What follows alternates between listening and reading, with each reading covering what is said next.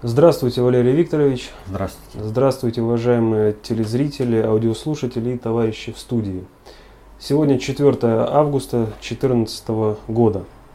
И прежде чем перейти к конкретным вопросам, которые оставляли э, посетители нашего сайта, э, давайте перейдем к такому общему вопросу, который так или иначе затрагивает многие, ну если не многие, большинство Э, телезрителей, слушателей нашего канала и сайта. Э, все просят вас прокомментировать э, политическую ситуацию в связи с теми событиями, которые сейчас происходят на Украине. Да, политическая ситуация там действительно очень сложная. И вот по какой причине. Дело в том, что э, в настоящее время, благодаря э, именно народной инициативе Э, жителей, прежде всего, Донбасса, э, произошел слом всех э, политических проектов развязывания гражданской войны на Украине и в том числе и на Донбассе. И сейчас фактически, что мы наблюдаем на Донбассе, что мы наблюдаем на юго-востоке Украины, мы наблюдаем объединение целого спектра политических, идеологических э, направлений против одного направления, против фашизма. То есть ополчение представляет собой, э, ну, это не какофония, это есть, э, уже складывается в симфонию э, различных политических сил, э, представляющих интересы народа, э, в том плане, что они противостоят карательным войскам в виде э, вооруженных сил Украины и э, чисто карательных эсэсовских батальонов, э, принадлежащих определенным олигархам, которые их спонсируют и все прочее. Реально, что произойдет дальше? Вот сейчас они все объединены наличием общего врага. Вот это самое главное. И они все прекрасно понимают. Не добив фашистов, мира не будет. Говорить о каком-либо будущем Украины вообще не приходится, пока не будет э, разгромлена вот эта карательная операция в лице э, вооруженных сил Украины и карательных, э, чисто карательных батальонов. Вот. И э, пока не будет установлен э, возврат какому-либо, э, так скажем, нормальному конституционному порядку.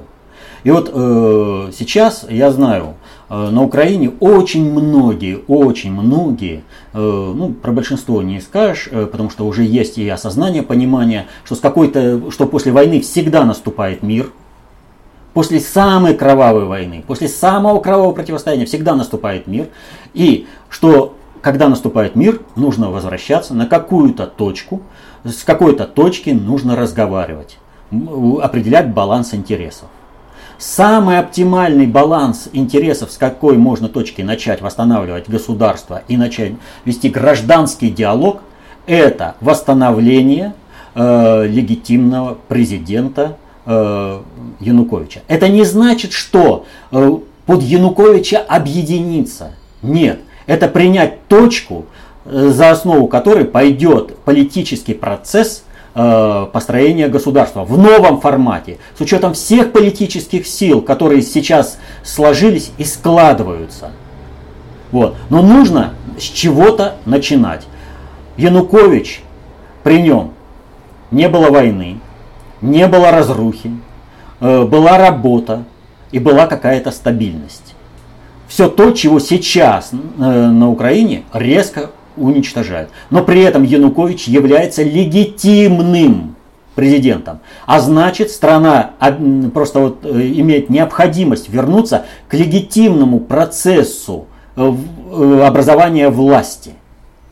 Ведь когда говорят, там революция произошла, нет, там революции никакой не произошла. Осталась та же законодательная власть, законодательная блаза власти, осталась та же форма государственности, просто один руководитель был свергнут другими руководителями. И вот э, в этом плане э, э, сразу вот можно сказать вот о чем. Э, в вооруженных силах Украины сейчас любят плакаться. Вот мы воюем за Украину, выполняем приказы из Киева, да, а они нас продают. А они чего хотели? Ведь посмотрите, какая ситуация. Вот офицеры. Я про личный состав сейчас не говорю, а вот про офицеров. Офицеры реально, они учились в, э, в командных училищах. И у них, э, неважно как это называлось, но был раздел, который занимался правоведением. То есть применением войск в различных ситуациях политического состояния государства. И у них было обязательно изучение, что делать, при, э, как должны действовать войска, э, военные, военнослужащие при совершении государственного переворота. Это все, что они должны действовать, закреплено в законе о вооруженных силах Украины, Конституции Украины, и о выполнении этих законов дается клятва, присяга. Если по э, военнослужащим обычным э, говорить об этом глубоком изучении не приходится, то по офицерам они реально знают, что было в феврале 24 совершено, был совершен государственный переворот. Согласно принятой им присяге, они обязаны были выполнить, предпринять все меры для защиты своего государства в рамках исполнения своих обязанностей по закону о вооруженных силах Украины и Конституции. То есть они должны были предпринять все усилия для того, чтобы подавить этот государственный переворот. Они этого не сделали, они нарушили присягу. И вот, ну, вы знаете, вот э, как бы вот есть такая э, среди бандитов, это достаточно в фильмах хорошо прописано, наглядная картинка. Вот э, когда какая-то банда захватила власть, а э, к ним приходит э, человек э, из какой-то другой там банды или еще что-то, но он имеет какой-то определенный э, вес, он что-то может сделать. Но он приходит и он говорит, вы примите меня в свою банду, а я за это не буду делать то, что я обязан, что я могу сделать. У меня же вот такой ресурс. Он куда попадает? Он попадает в самый низ. Его перестают уважать, его презирают, его просто-напросто уничтожают при первой возможности. Вот то же самое сейчас происходит со всем офицерским корпусом и вообще с армией Украины. Киевской банде вообще незачем уважать. Они относятся к ним как к быдлу, как, э, чем в принципе вот эти украинские офицеры и есть. Они предали страну, они отказались выполнять присягу, они приползли на карачках киевской банде лизать им сапоги, и они хотят, чтобы после этого их киевская банда уважала. Ребят, вы вообще о чем говорите?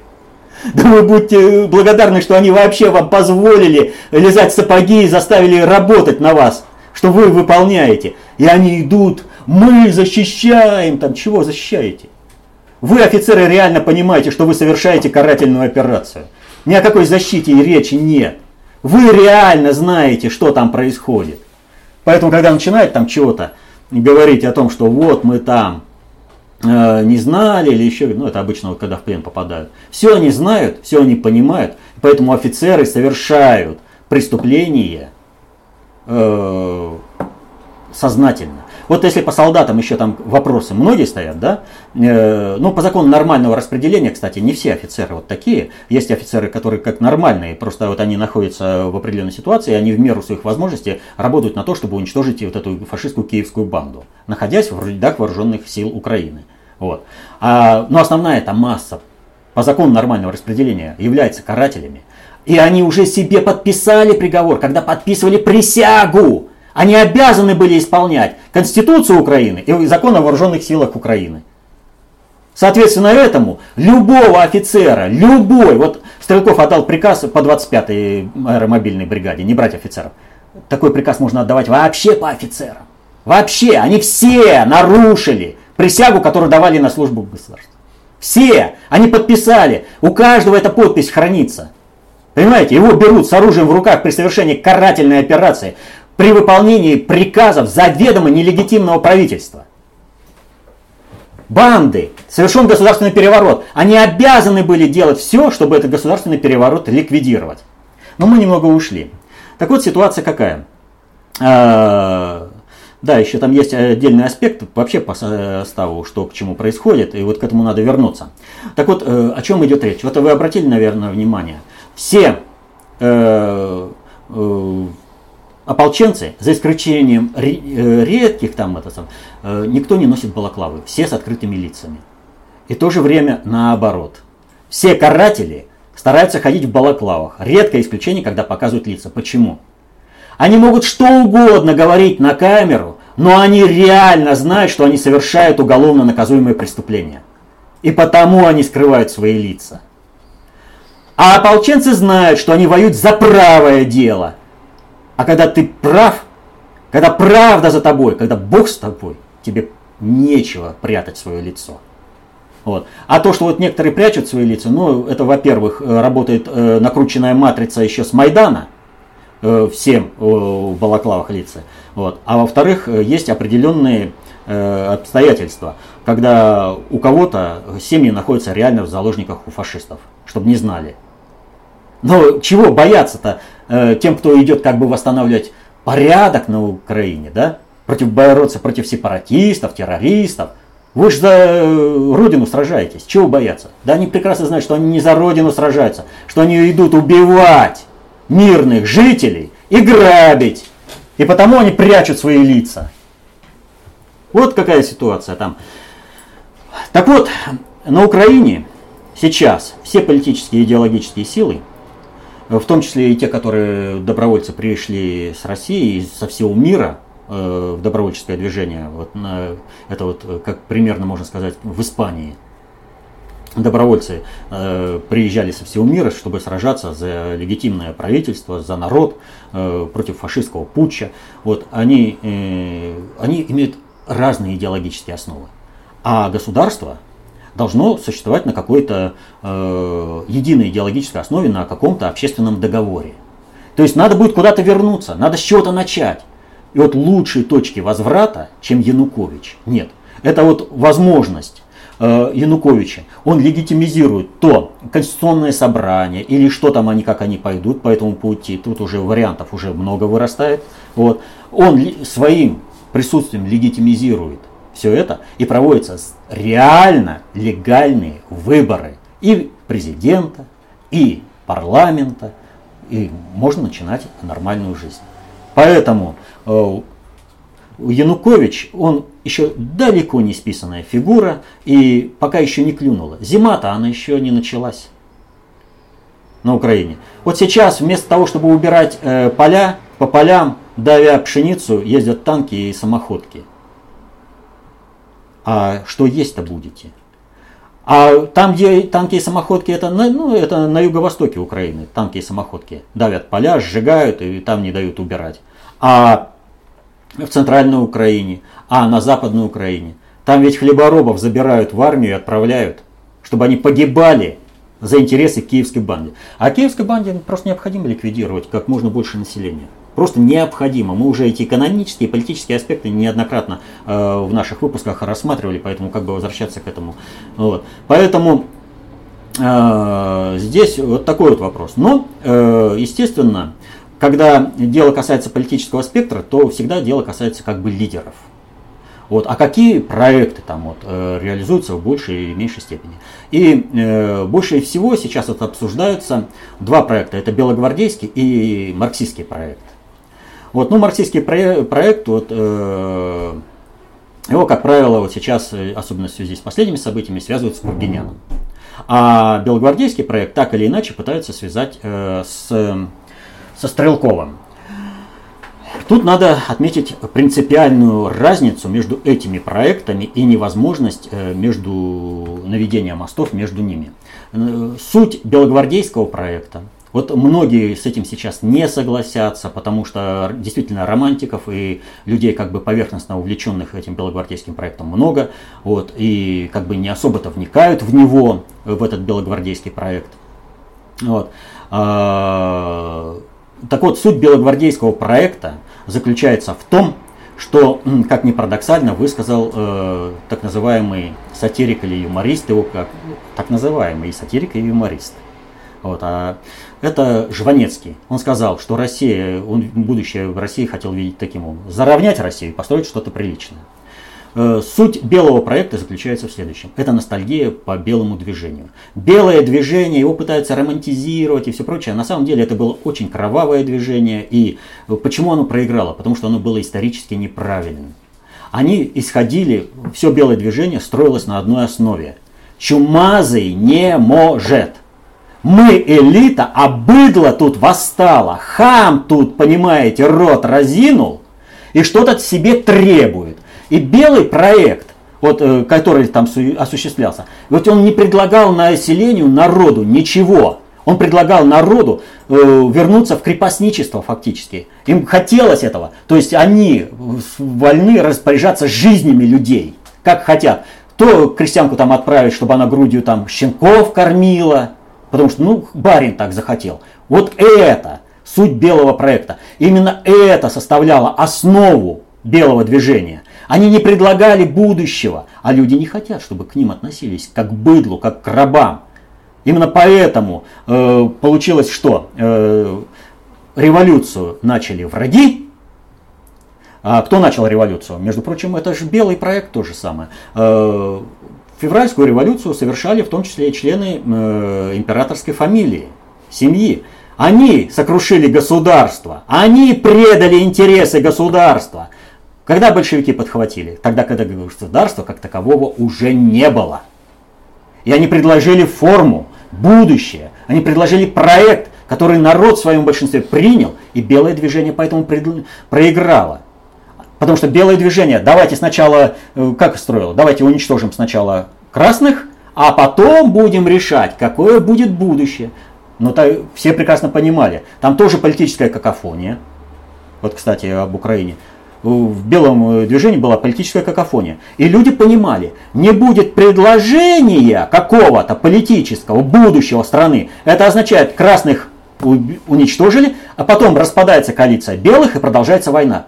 Людям это надо было? Людям это было не надо. Поэтому белое движение не было поддержано. Что касается зверств, то зверств хватало со всех сторон. Здесь это вопрос как бы особый. И уж белое движение Э, вот, оно не состоялось. Вот Алтайский край, например, э, э, так скажем, о непорочном белом движении. Вот пример Алтайского края. Алтайский, Алтайский край не освобождала Красная Армия.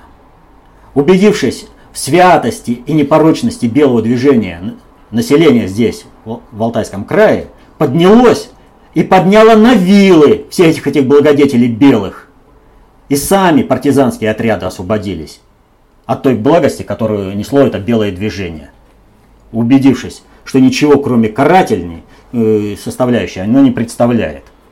Поэтому кто говорит о опасности вот э, именно белой матрицы, он говорит абсолютно правильно. И белая матрица, она ведь состоялась в чем? Э, когда, почему они так ненавидят Россию до сих пор? Почему они с Гитлером пошли? А потому что народ доказал, что чумазый-то может. Именно Чумазый сделал страну-то, СССР, Россию великой. Все индустриальные э, достижения, все сельскохозяйственные, научные, все. Э, ведь Советский Союз шагнул так, что он обогнал все страны. И уже в 30-х годах было очевидно, что Советский Союз обгонит и будет впереди, и он сокрушит и вот этот мир э, капиталистический, что он освободит чумажих по всему миру, освободит народ от рабства по всему миру. И поэтому белый проект, почему он активно участвовал в карательном движении, почему с Гитлером сотрудничал? Потому что для них нужно было уничтожить страну. Ах вы, посмели доказать, что Чумазый может, поэтому вы, Россия, должны быть уничтожены. Вот суть любого белого проекта. Многие участники, которые там романтикой белого движения очарованы, они э, э, не понимают эту суть. Но эту суть, надо сказать, понимали даже многие известнейшие вожди белого движения. Я имею в виду, например, Якова Александровича Слащева-Крымского, знаменитейший генерал-вешатель. Он во многом вот, э, жест, как бы напоминает Стрелкова. Э, жесткий порядок, поддержка населения, куда бы он ни приходил. Э, но много нелогичных движений и много непонятностей. Вот. А в чем э, была суть? Когда э, в 21 году э, это было, э, армия уже, э, белая, остатки белой армии эмигрировали из Крыма, и в 21 году э, встал вопрос, э, как дальше быть. И на Слащева вышли люди, э, из, большевики. Это вышли от э, Михаила Васильевича Фрунзе и от Феликса Эдмундовича Дзержинского. Это большевики. И они поставили перед Слащевым, э, перефразированно вот, э, из фильма Чапаев, там, помните, ты за большевиков, аль за коммунистов. Вот. Э, перед Слащевым поставили вопрос, Яков Самович, а ты против большевиков или коммунистов? Для него, как человека, который сражался столько лет э, с Красной Армией, уже этот вопрос был, в общем-то, такой назревший и перезревший. Он уже реально понимал, что в Красной Армии присутствует два движения. И когда разобрались, что он был против коммунистов, то бишь троцкистов, ему поставили вопрос, ты по стране что хочешь? Хочешь, чтобы страна была великая? Хочу.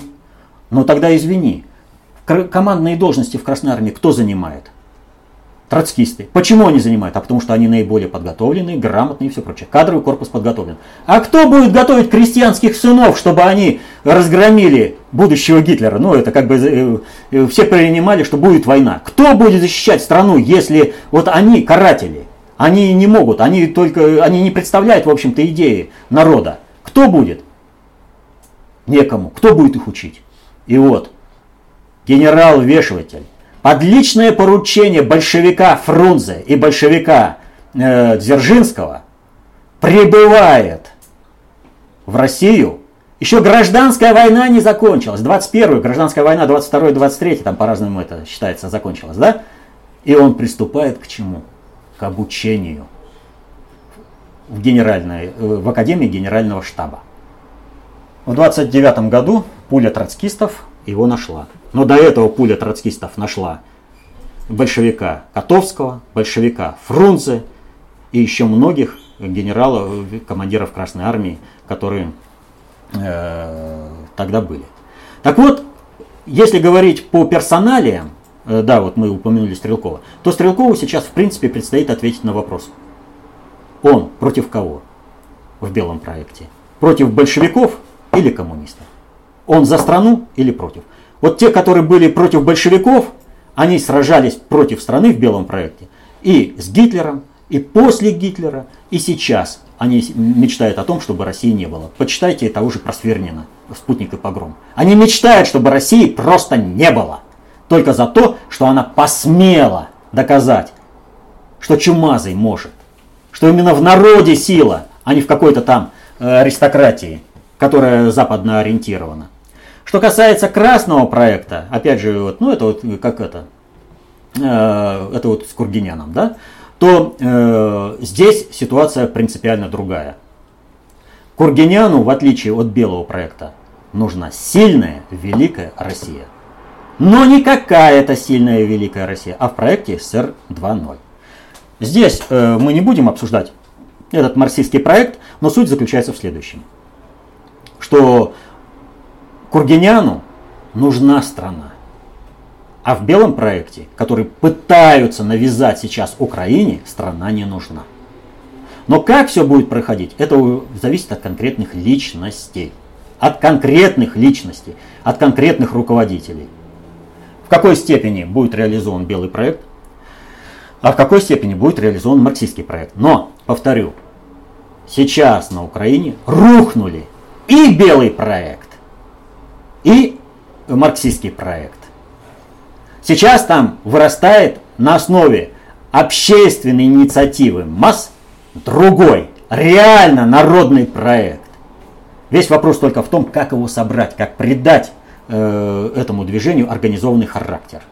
Это все зависит, повторяю, от того, кто этим делом и как будет заниматься.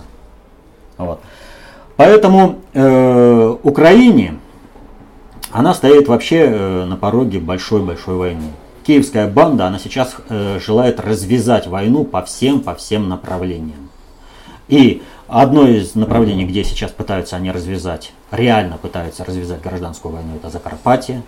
Другое направление э, это Приднестровье. Надо сказать, что вот мы тогда по погрому 2 мая в Одессе расписали сценарий э, захвата Черновицкой и Одесской области Румынии. Вот. И этот сценарий был только отложен он не был э, полностью, а, от него не, не отказались полностью. И вот то, что сейчас происходит, э, истерия по поводу Приднестровья с обеих сторон, и со стороны Молдавии, и со стороны Украины, это реализация этого проекта. Суть его заключается в чем? По Приднестровью должны ударить с двух сторон, как по оплоту якобы террористов. Э, со стороны Молдавии молдавские войска, для чего их сейчас американские специалисты приводят хоть в какую-то боеспособность. Вот. И э, войска Украины. Но основная часть ложится не на них. Как только молдавская армия более-менее в боеспособном состоянии начинает боевые, э, боевое соприкосновение с армией Приднестровья и с российскими миротворцами, желательно, чтобы их там не было, Тогда ведь тоже, помните, э, при войне э, в Осетии требовали, чтобы миротворцы ушли. Потому что э, нам же надо мирных граждан убить, а миротворцы это позволять не будут, у них будет мандат на применение оружия.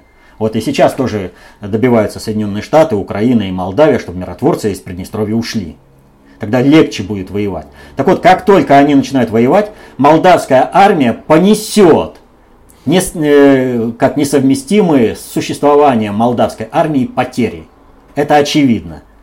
И тогда на основе внутренних договоренностей, тайных, о которых станет известно в какой-то необходимости, туда вступает армия Укра... э, Румынии, она оккупирует Черновицкую область, Одесскую область, она оккупирует Приднестровье, ну а Молдавия это, как они утверждают, э, исконная часть э, Румынии. То есть получает весь этот э, сегмент. Ну и действия Коломойского в Одессе сейчас по противостоянию показывают, что они заранее стараются о том, чтобы Румынии там была э, более спокойная обстановка, нежели э, если бы туда вошли и некие патриоты Украины, ну, как, какого там это, они что-то там попытались сделать.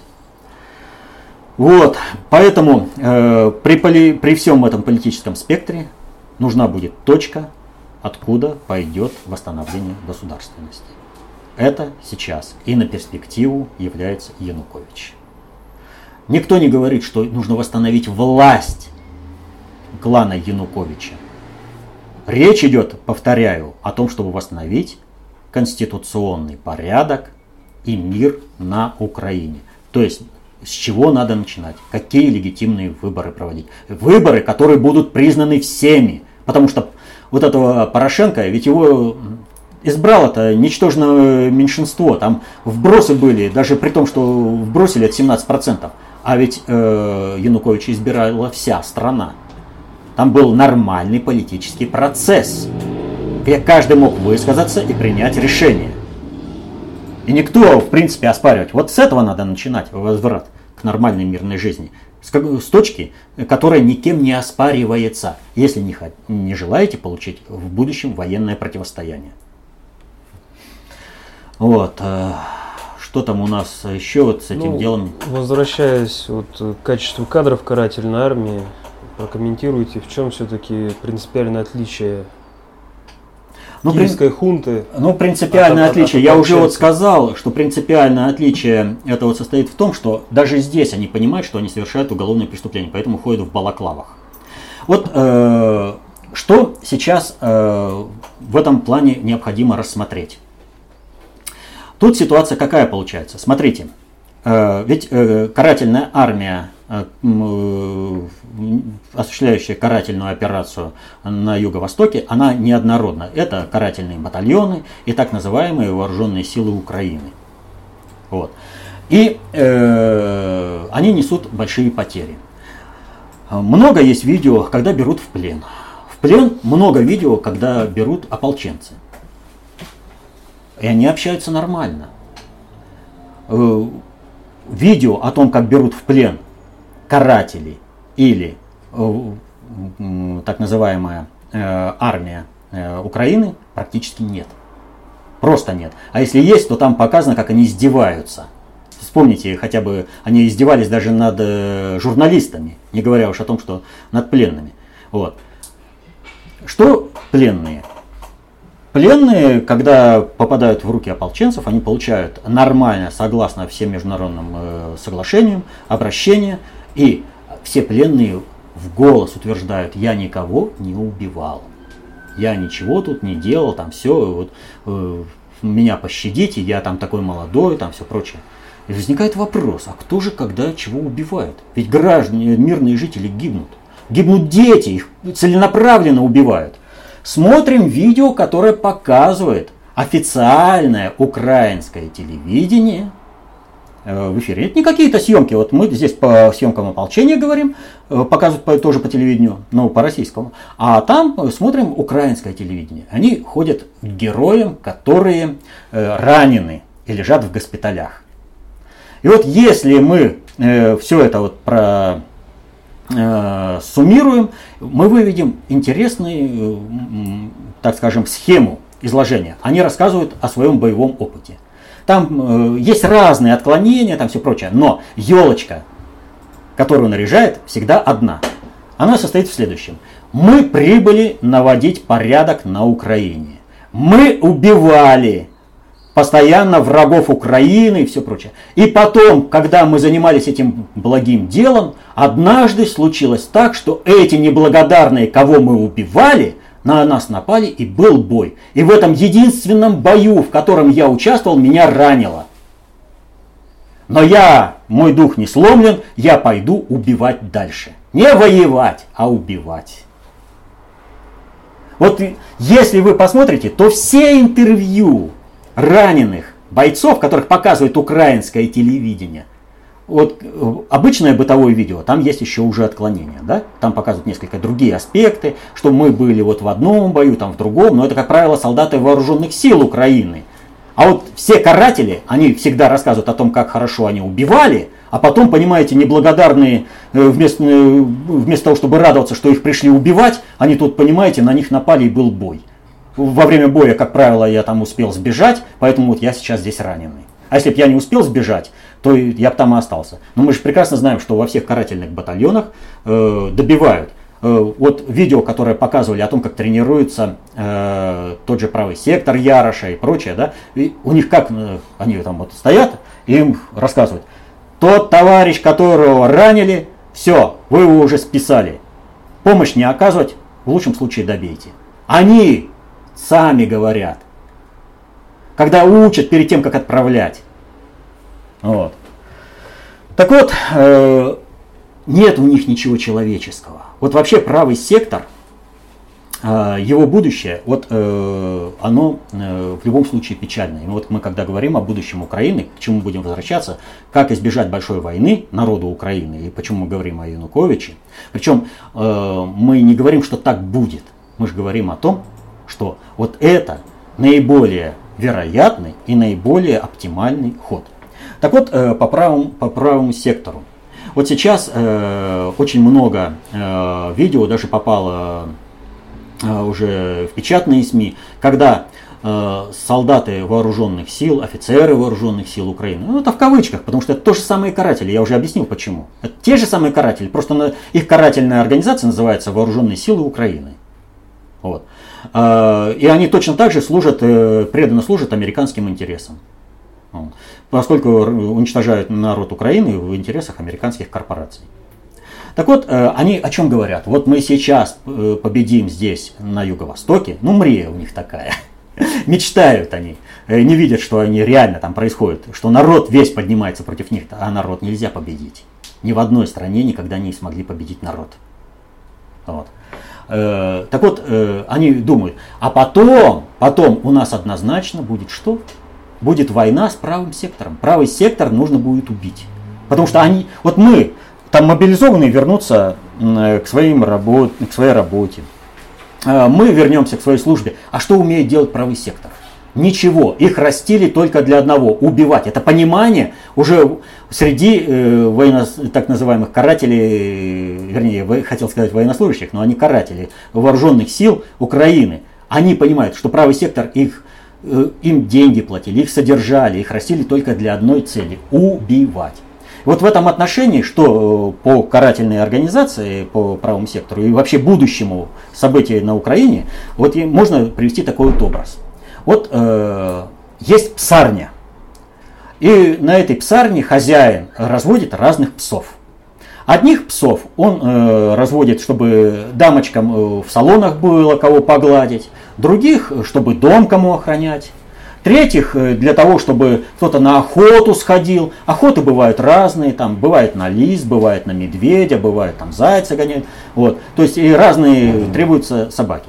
Но есть этот самый э, арена гладиаторская, как это, э, знаменитая арена гладиаторская э, Колизей, Колизей, да? Вот там гладиаторские бои. Гладиаторские бои идут не только с э, э, гладиаторов между собой, но есть бои, когда гладиатор выступает против э, животных. И вот этот псарь выращивает специально бойцовых псов, чтобы они нападали на э, людей. Больше ничего этот пес не умеет и не может. И вот э, вдруг выясняется, что э, гладиаторский этот самый рынок, этот э, колизей там закрывается, да, а у него полная псарня таких псов. Оставлять их себе? Зачем кормить? Они ничего не принесут, их никто не купит. Э, оставлять их себе? Но ведь они обучены нападать на людей, рвать их. Я принесу сегодня э, ему еду, а завтра вот с этой же едой он меня порвет, потому что у него инстинкты такие убивать и рвать. Он всех будет рвать. Значит, у меня какая задача? Пока Колизей еще полностью не закрыт, какие-то финальные бои идут, значит, надо максимум этих псов выпустить. Надо убедить э, хозяина этого Колизея провести такие бои массовые, попусть, побольше запустить детей, женщин. Ну, помните, христиан запускали и выпускали диких животных, чтобы они их рвали. Было и так интересно римлянам, да? Вот, побольше запустить женщин, детей, запустить вот этих псов, и пусть э, люди, защищаясь, этих псов перебивают. Заодно э, вам христиане эти мешают? Мешают. Вы их побольше, они псы побольше их порвут, э, этих псов побольше уничтожат, и люди получат зрелище. Вот то же самое с правым сектором. В любом раскладе, при любом раскладе, как только установится хоть какая-то государственность, не киевская банда, там нет сейчас государственности, вот это надо учесть. Нет там государственности. Там есть внешнее управление со стороны американцев для того, чтобы не потерять управление процессами на Украине. Но государственности Украина не существует. Почему и необходимо возвращаться к какой-то точке, как, например, к Януковичу. Когда э, у тебя э, в любом случае сейчас э, не получилось разжечь войну, значит какая это государственность будет? Будет ли это государственность э, Э, в рамках юрисдикции какого-то суверенного государства Украины, отдельного. Вот, буферная зона, ну договорятся, что это вот будет нейтральное государство, договорится Европа, Соединенные Штаты, Россия, договорятся. Никто не лезет, демилитаризованная зона, пусть на, идет демократический процесс. В этом ли варианте это полностью отвечает интересам России. Именно это является целью России, а не то, что там пытаются что-то выдумать. Вот, целью государственного управления. То есть, чтобы вот это, там наступил мир, порядок, и люди начали выбирать, там успокаиваться, э, и начали выбирать нормальную власть, нормальное управление, и начали бы жить по-нормальному. Это в интересах России. Но это не в интересах Запада. Вот. Но даже если удастся расколоть Украину, э, юго-восток, центральная часть, западная часть, то, о чем я говорил, в любом варианте встает вопрос, что делать с этими цепными псами, которые ничего больше не умеют, э, как только рвать. Если мы организовываем войну с Россией, то тогда да, понятно, что вот э, мы их будем постоянно выпускать и э, ну, они будут воевать с Россией. Но Россия не идет воевать. Ну не идет. Кстати, э, вопрос о войне. Э, то, что сейчас происходит на Украине и все призывы ввести войска э, на Украину России, это развязать мировую войну мировую войну проиграли из-за предательства элиты. Сейчас дали элите три месяца. Вот смотрите, мы на три месяца вводим санкции. На три месяца, ребятки, вам три месяца, чтобы вы совершили государственный переворот в России. Иначе мы будем с вами поступать по-другому. Поэтому, если это бы нормальная элита была, да, они бы сказали, ваши санкции, что вы, Европа, против России? Да ничего. Мы сами по себе, мы с Путиным, мы с Россией.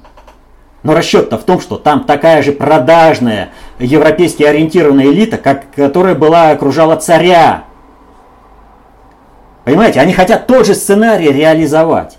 И на это дано три месяца.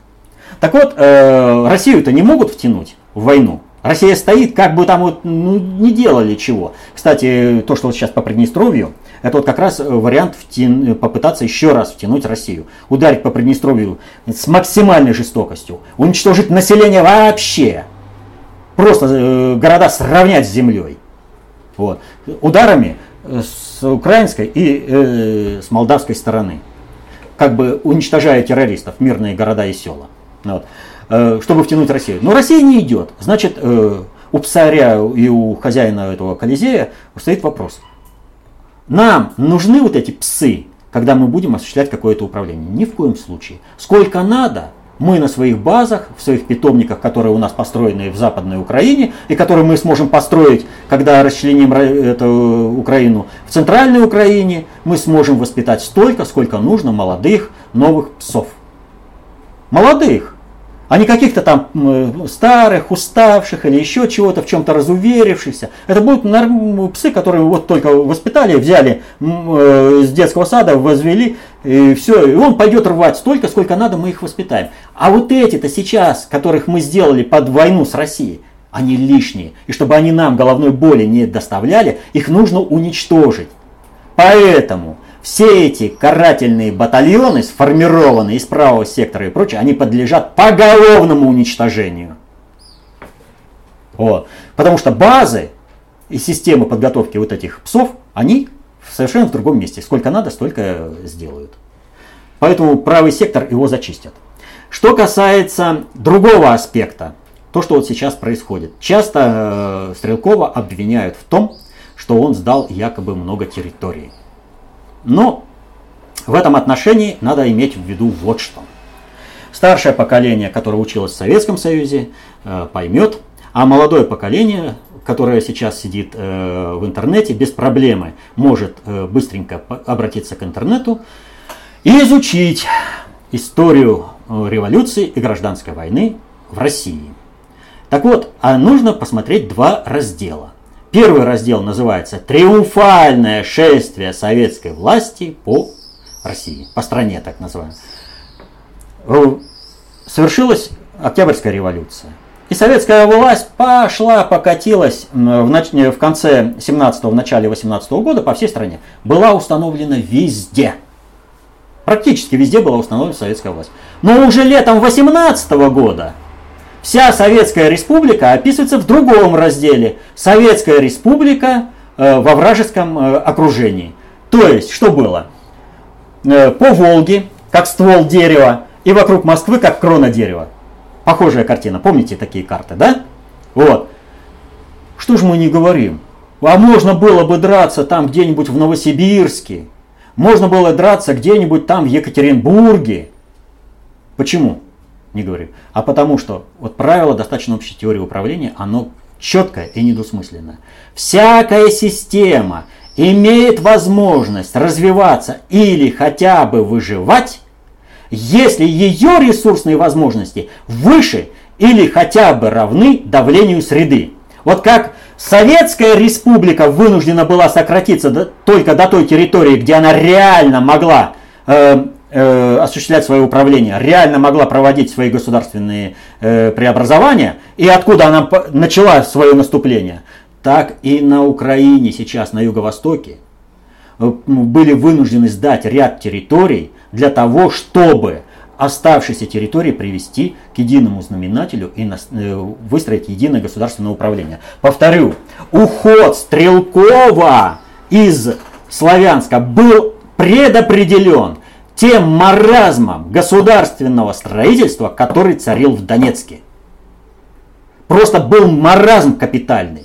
Ничего не делалось. Просто вот сейчас только пошло строительство, нормальное, управленческая деятельность, которая с приходом Стрелкова. До этого не было ничего.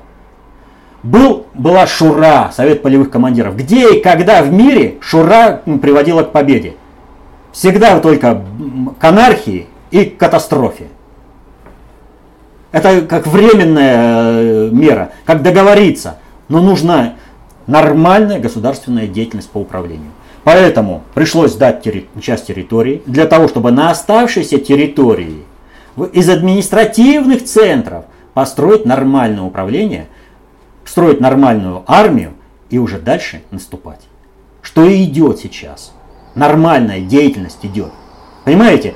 Поэтому, когда вот Стрелкову там э, есть претензии, что он сдал территорию, открывают учебник истории и смотрят, как советская власть ужималась. Там уже э, территории сдавались гораздо больше. А если бы вот Стрелков, говорю, еще не ушел оттуда, то, во-первых, к моменту сбития самолета их бы уже уничтожали полностью бы. А бесперспективность политического процесса в Донецке э, привела бы к тому, что и самолет был где надо, там и упал, и как надо, так бы комиссия работала.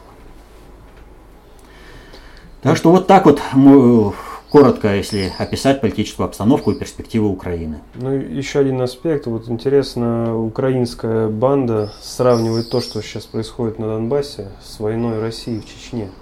Да, такое сравнение есть, мол, типа вот Россия же в Чечне там вела такую э, террористами, террористами да? А почему нам нельзя? А здесь принципиальная разница. Давайте посмотрим базовые позиции. Первое. К моменту начала боевых действий в 1994 году, что было на Укра... это, в Чечне? Это был бандитский анклав. Грабились проходящие поезда, людей захватывали в рабство, был организован рыбок, рынок рабов, были из Чечни организованы различные финансовые э, э, э, махинации, так называемые чеченские авизо, и людей похищали по всей России, увозили в Чечню и оттуда присылали различные видео, где людей реально резали на куски и посылали, и говорили, не пришлешь деньги, э, мы его и дальше по кусочкам всего разрежем. Там действительно был террористический анклав. Международный причем. И вот э, многие э, там смеются над Грачевым, когда он говорил, что там нужно было сделать э, спецоперацию спецназом и зачистить базы. Вот, а начали войну. Мол, вот войну не смогли. Да потому не смогли, что вот эта большая война вовлекла в войну большое количество мирного населения Чечни. А если бы провели спецоперацию и террористы были бы уничтожены на базах, то э, войны бы как таковой в Чечне не было. Другой вопрос, могли ли вооруженные силы России в том состоянии провести такую спецоперацию или не могли? Это другой вопрос. Но целесообразно было при спецназом зачистить базы террористов, не трогая население, и наводить конституционный порядок уже спокойно. Вот. А что было сделано? Э, у нас тогда было точно такое же внешнее управление э, России, как и сейчас на Украине. Вот. Э, тогда э, что нужно было? А нужна была война, полномасштабная война в России. Поэтому э, ввели войска для того, чтобы поднять все население Чечни на войну против России. Именно так строился вопрос. Против России, чтобы поднять.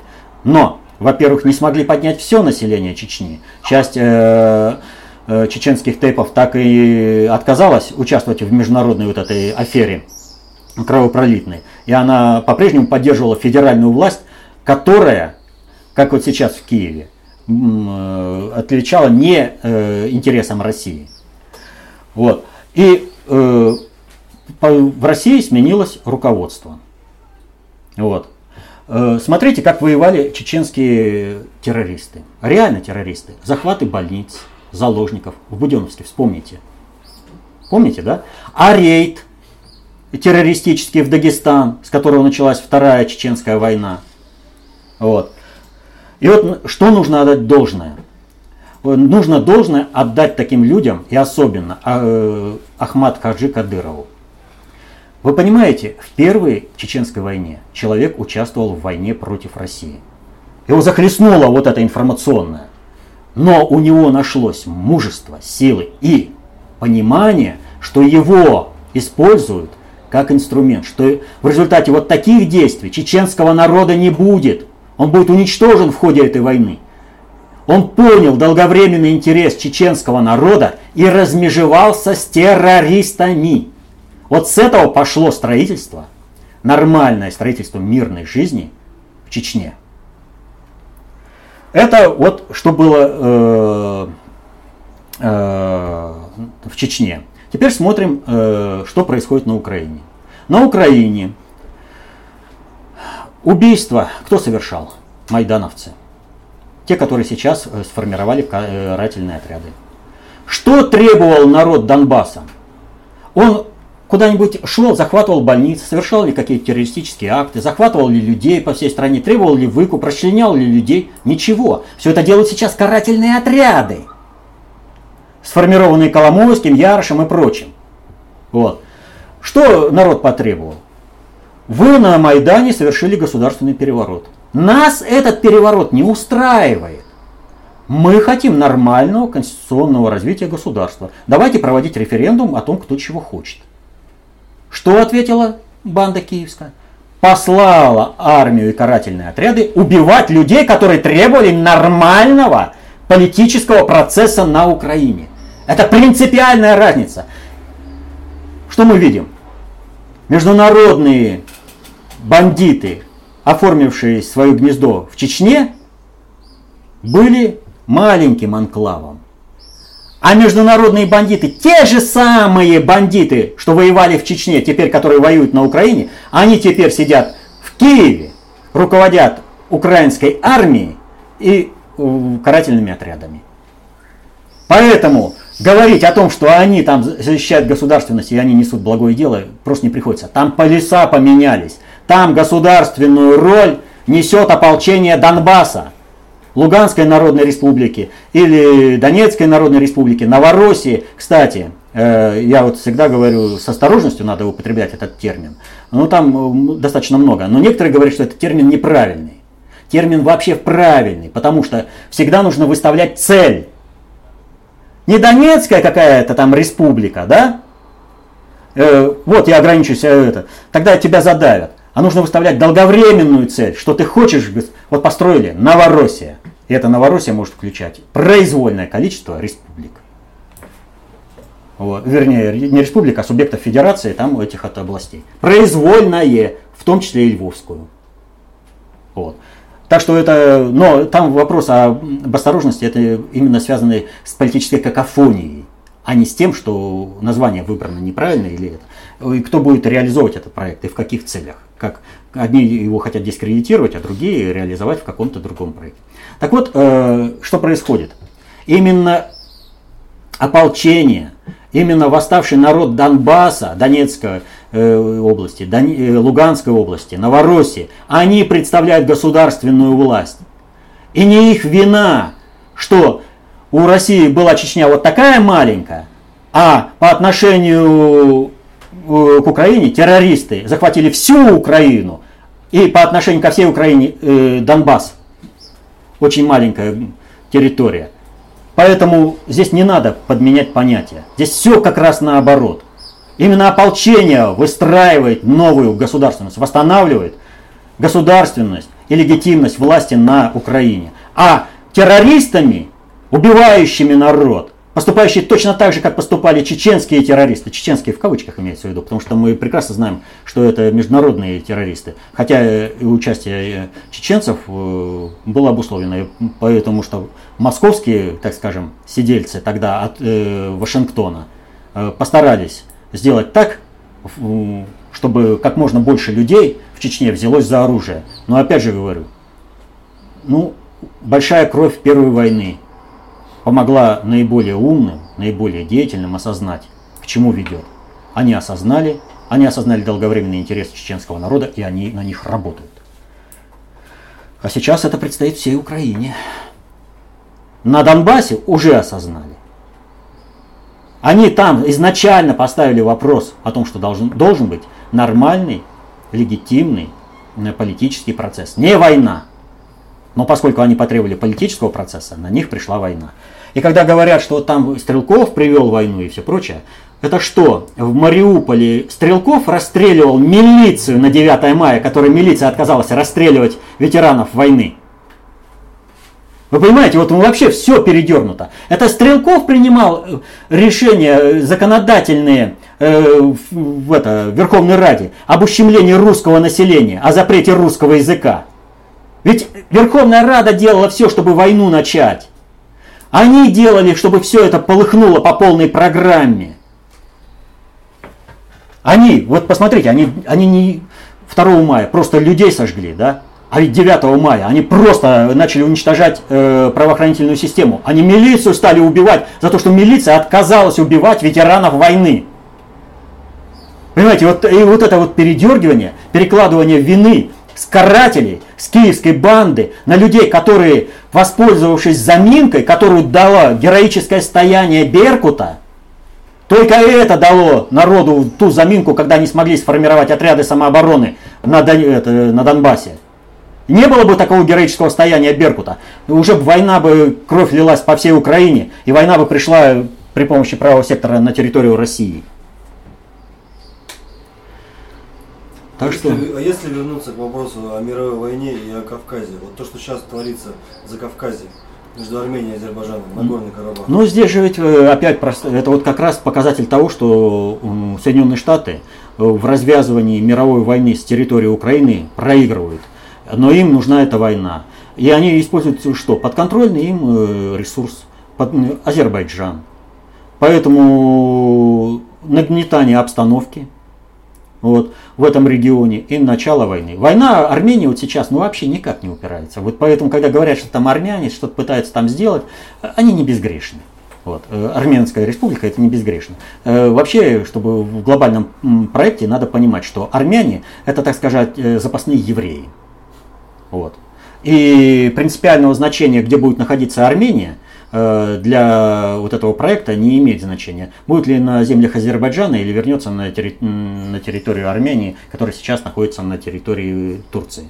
Вот. Это не вопрос. Вопрос в том, что сейчас, повторю, глобальному предиктору ну, война полномасштабная не нужна, а Соединенным Штатам нужна.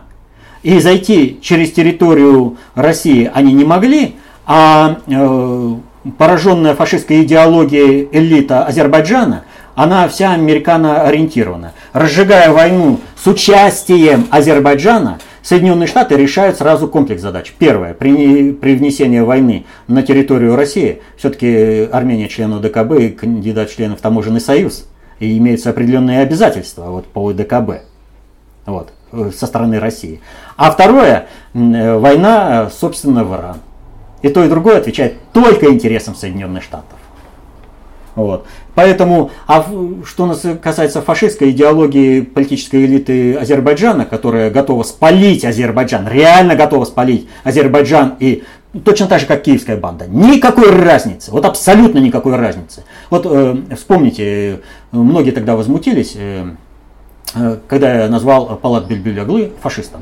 Когда он пообещал устроить русские погромы, если только что-то Россия будет делать не так, как э, нужно это элите Азербайджана. Вот. Это где интересы азербайджанского народа? Вы вообще, э, ты соображаешь, а ты посол. Ты сам формируешь э, чисто конфликтную ситуацию. Вот. Так вот, элита Азербайджана, она поражена фашизмом очень сильно. И она проамерикански настроена. И вот Палат Бельбюляглы, да, а вот певица Руслана, очень популярная на Украине, да, она вот не так давно в Мариуполе прыгала на фоне э, там убивайте этих колорадов, да, и там показывали э, наиболее красочные уби, это, трупы э, это, убитых женщин, детей, и она патриотически проводила. Поэтому говорить о том, что вот если он там какой-то культурный деятель, а какая политическая позиция у этого культурного деятеля? Как она соотносится с долговременными интересами своего народа? Что он несет? Вот политич... Это, элита Украины – в том числе и культурная, принесла на Украину войну полномасштабную на уничтожение своего народа. Вот если народ Азербайджан не осознает, к чему ведут такие, как Палат Бельбюляглы, война придет полномасштабная, и Азербайджан не будет. К сожалению. Потому что они такую войну развязывают. Элита Азербайджана развязывает такую войну в интересах Соединенных Штатов. Не в интересах народа Азербайджана, не в интересах Азербайджанской республики. Вот. А то, что Соединенные Штаты задействовали Азербайджан, ну это все, это показатель. Что все, они выдыхаются по всем направлениям. Возвращаясь к прошлому вопросу-ответу, очень много э, товарищей просят вас все-таки разъяснить э, следующее. Почему все-таки решили сбить Боинг, если уже было известно, что Стрелков из Славянска уже ушел?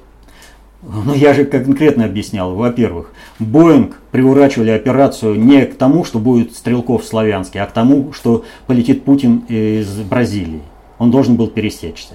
Это сигнал по крупному Путину. Во-вторых, э, какая им разница, ушел Стрелков, не ушел. Они уже готовы были к тому, э, что мощным ударом они захватят место падения самолета и раскатают его танками, что угодно там сделают, они уничтожат все следы своего преступления.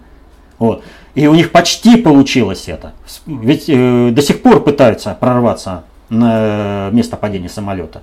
Поэтому здесь все очевидно. Ну вот от Андрея э, в связи с этим вопрос также. Почему Россия никак э, не участвовала, не предприняла никаких усилий для того, чтобы представители нашей страны приняли участие в вскрытии черных ящиков? А формальной стороны просто нет. Э, мировое общественное мнение было задействовано против России однозначно. И, соответственно, этому Россия не смогла сформировать международную коалицию для того, чтобы проверять эти э, ящики самописцы. В результате что получилось? Проверяет э, Британия, а в комиссию входят представители Украины, Малайзии и Нидерландов. А это фактически одна сторона. Ящики будут расшифрованы таким образом, как это необходимо интересам, э, политическим интересам британской короны, британской империи, не короны. Сейчас королеву начали обкладывать очень хорошо. Она уже посидела на железном троне, и ее лошадь уже оштрафовали. Попытались, точнее, пока. Штраф наложили, но там еще не взяли. А, так вот, э, э, Россия просто не смогла сформировать это общественное мнение, никто не захотел вступаться против Соединенных Штатов в войну и подставляться. Вот и вся ситуация. Мы не смогли переломить политическую эту линию. Ну вот вы сказали уже о том, что США нужна мировая война, а глобальному предиктору нет. Почему вы так уверенно это утверждаете? Э, на основе анализа с позиции общего хода вещей. Чисто стране Соединенным Штатам для того, чтобы остаться супердержавой мира, это надо, а глобальному управлению для которых Соединенные Штаты уже стали обузой, особенно с его американскими нормами потребления, и с огромным инфляционным пузырем доллара, это не надо. Это нужно, чтобы было слито. Ну и в заключение несколько вопросов, э, касающихся теории от Леры. Зачем Иисус просил избавить его в Гефсиманском саду от э, казни так называемой, если он всю свою жизнь жил в русле Божьего промысла и никакое неправедное действие не могло с ним случиться? То есть он знал, что живет в русле промысла. Зачем тогда он молился?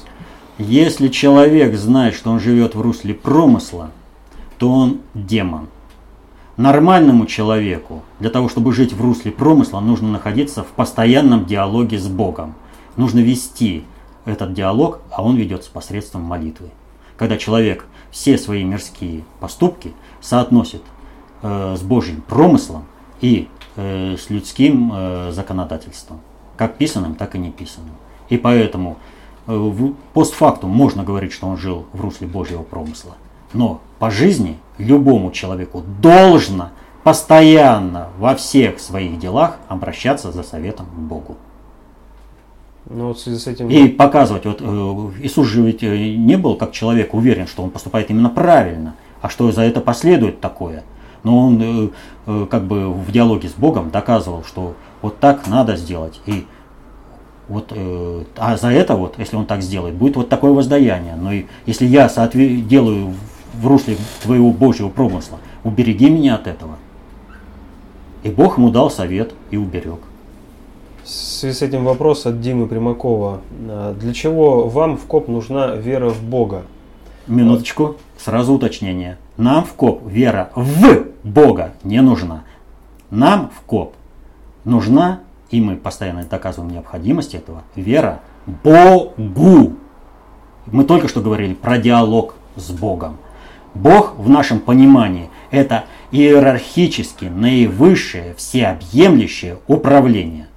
Многие атеисты понятие Бога не принимают. Для них это природа, э, законы Вселенной, что угодно. Пожалуйста, как угодно. Но если вы не будете соотноситься с этими законами природы и Вселенной, вы погибнете. Поэтому мы говорим, но мы говорим, что э, вот э, примитивные народы, они общались с природой.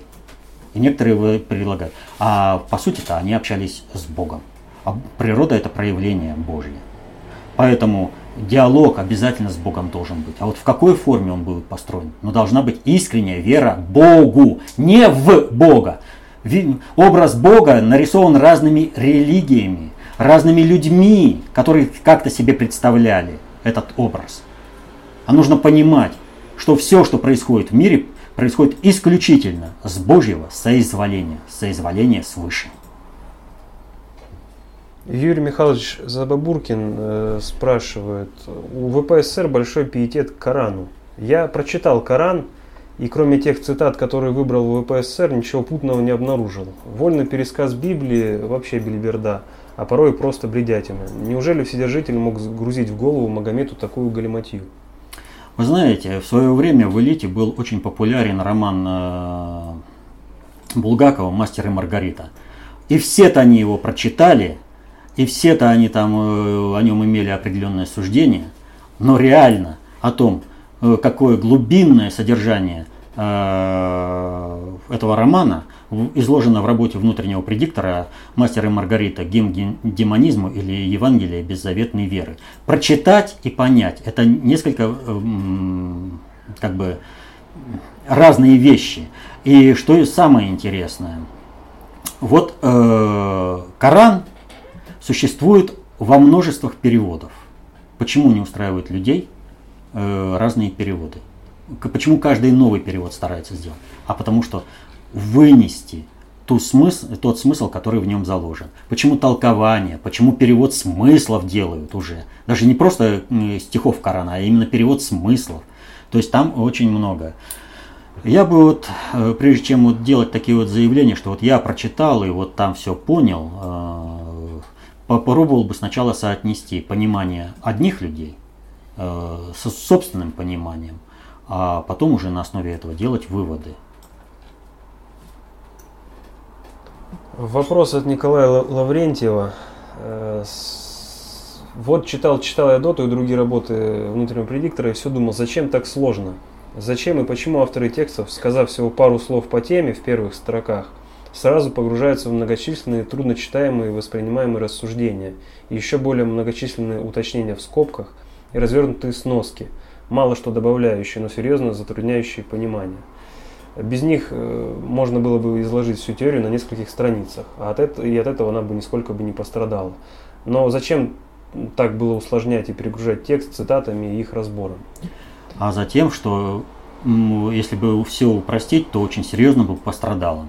Дело в том, что вот смотрите, когда вы читаете текст, вы видите картину ну, целиком.